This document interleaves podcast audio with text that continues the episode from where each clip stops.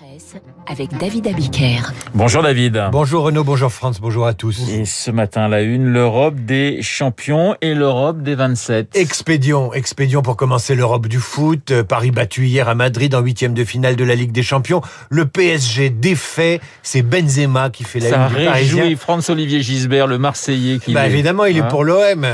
Bah oui. Bah, comme, comme vous et comme moi, non? On peut pas le dire. Non, il faut pas le dire. Allez, enchaînez, enchaînez, enchaînez. Bon, alors en tout cas, c'est Benzema qui fait la une du Parisien. On va se consoler comme on peut avec un Oui. joueur français qui gagne au Real. L'Europe, ce matin, ce sont surtout les 27 réunis à Versailles et qui font la une du Figaro du Parisien de la Croix. C'est l'heure de vérité pour l'Europe, un sommet pour faire plier Poutine, estime l'optimiste. Le Parisien aujourd'hui en France. Faut vraiment être optimiste. Europe de la défense, année zéro, c'est la une de la Croix. Alors que le Figaro titre énergie défense, l'Europe cherche la riposte. Sauf qu'il y a ce casse-tête du gaz qui divise les 27 inégalement dépendants aux importations russes. Car en cessant, en cessant d'importer du gaz, l'Europe laissera Poutine exporter le froid russe en Europe à l'hiver prochain. Un vrai dilemme pour l'Allemagne ou la Hongrie. N'empêche, Macron se pose en héros constant d'une Europe puissance. Ce n'est pas moi qui le dis, c'est le camarade Guillaume Tabar dans son édito du Figaro. Les crises, écrit-il, ont permis à l'Europe de faire des pas de géant dont Emmanuel Macron rêvait sans oser lui-même y croire. On verra aujourd'hui et demain si Versailles accouche d'une véritable unité ou si le front anti-Poutine se lézarde sous la pression du gaz. C'est l'armée russe hein, qui n'avance pas vite en Ukraine, hein, vous le notez, David. Libération sans illusion sur la supériorité militaire russe, titre néanmoins ce matin. Ukraine, pourquoi Poutine patine? Et son directeur Dovalfon ose une comparaison avec la retraite de Russie et Napoléon en citant Victor Hugo et le cas de l'empereur, rien que ça. En un clin d'œil, comme s'envole au vent une paille enflammée, s'évanouit ce bruit qui la grande armée. Libération liste ainsi les étonnantes failles du colosse russe avec un poème de Victor Hugo. Tant qu'embourbé, convoi enlisé, soldats hagards et affamés, le journal parle d'une guerre supposément éclair, mais qui pâtit d'erreurs stratégiques. Trop de sièges autour de trop de villes, un système de communication non sécurisé. Les communications russes sont écoutées par des civils ukrainiens un peu débrouillards. L'armée russe a bombardé les antennes cellulaires dont son système de communication dépendait. Les pertes humaines sont également plus élevées qu'attendues à ce stade du conflit. Selon le renseignement américain, l'armée russe aurait perdu entre 2000 et 4000 hommes, même si Moscou n'en annonce que 498. Fait surprenant notre Libé, au moins sept officiers supérieurs auraient été tués, dont deux généraux. C'est très inhabituel selon un spécialiste. Cela traduit des problèmes de coordination qui forcent les chefs militaires à aller sur le terrain avec la troupe pour imposer leurs ordres.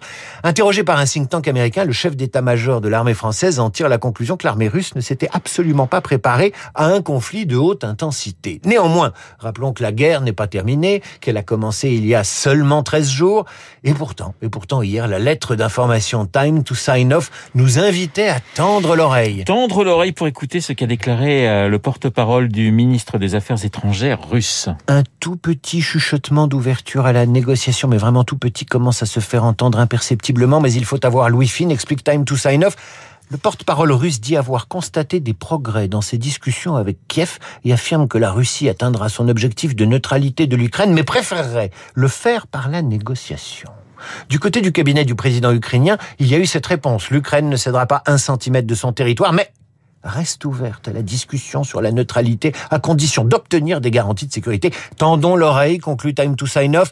Il faut être réaliste, la retraite de Russie, ça n'est pas pour tout de suite. Alors en revanche, la retraite pour les entreprises installées en Russie est une vraie question. Partir ou pas, les entreprises implantées en Russie sont sous pression de leur gouvernement et des réseaux sociaux. Les réseaux sociaux, j'ai toujours pas compris d'ailleurs pourquoi les entreprises avaient peur des réseaux sociaux, qui eux ont peur de tous ces réseaux sociaux. Mais c'est un autre débat. Si je lis les pages saumon du Figaro, je note qu'il y a ceux qui partent ou se mettent entre parenthèses comme McDo ou Apple, et puis il y a ceux qui hésitent comme Starbucks, il y a ceux qui rusent, PepsiCo a arrêté de vendre ses sodas, mais continue à vendre des laits pour bébé la main sur le cœur. Vous avez aussi les entreprises qui pensent à la population russe. Le patron du groupe qui possède Uniqlo, japonais, a expliqué que s'habiller est une nécessité pour les Russes et qu'ils ont le même droit de vivre que nous.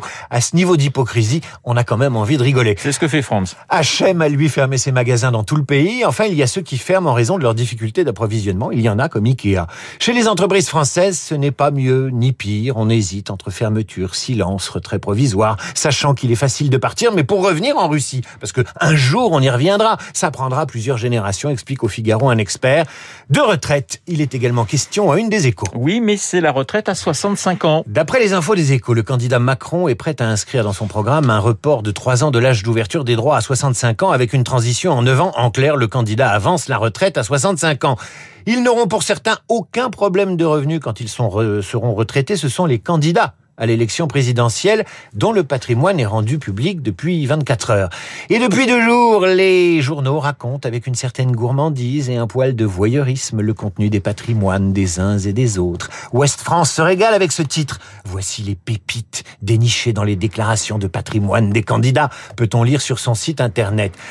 La plus riche, le moins riche, ici des œuvres d'art, là une 308, ou une décapotable, ou un scooter, ici un candidat de gauche, propriétaire d'un appartement d'un million deux, voyez-vous ça, là un candidat de droite qui a cinq appartements, des candidats endettés, des candidats nantis, je ne vous dis pas qui possède quoi, car je ne suis pas certain que ce déballage patrimonial soit la plus grande vertu républicaine sous prétexte de transparence. On sait tout du patrimoine et du portefeuille, mais nous n'aurons pas, non, nous n'aurons pas de débat entre ces candidats. En tout cas, pas entre Macron et les autres candidats avant le premier tour.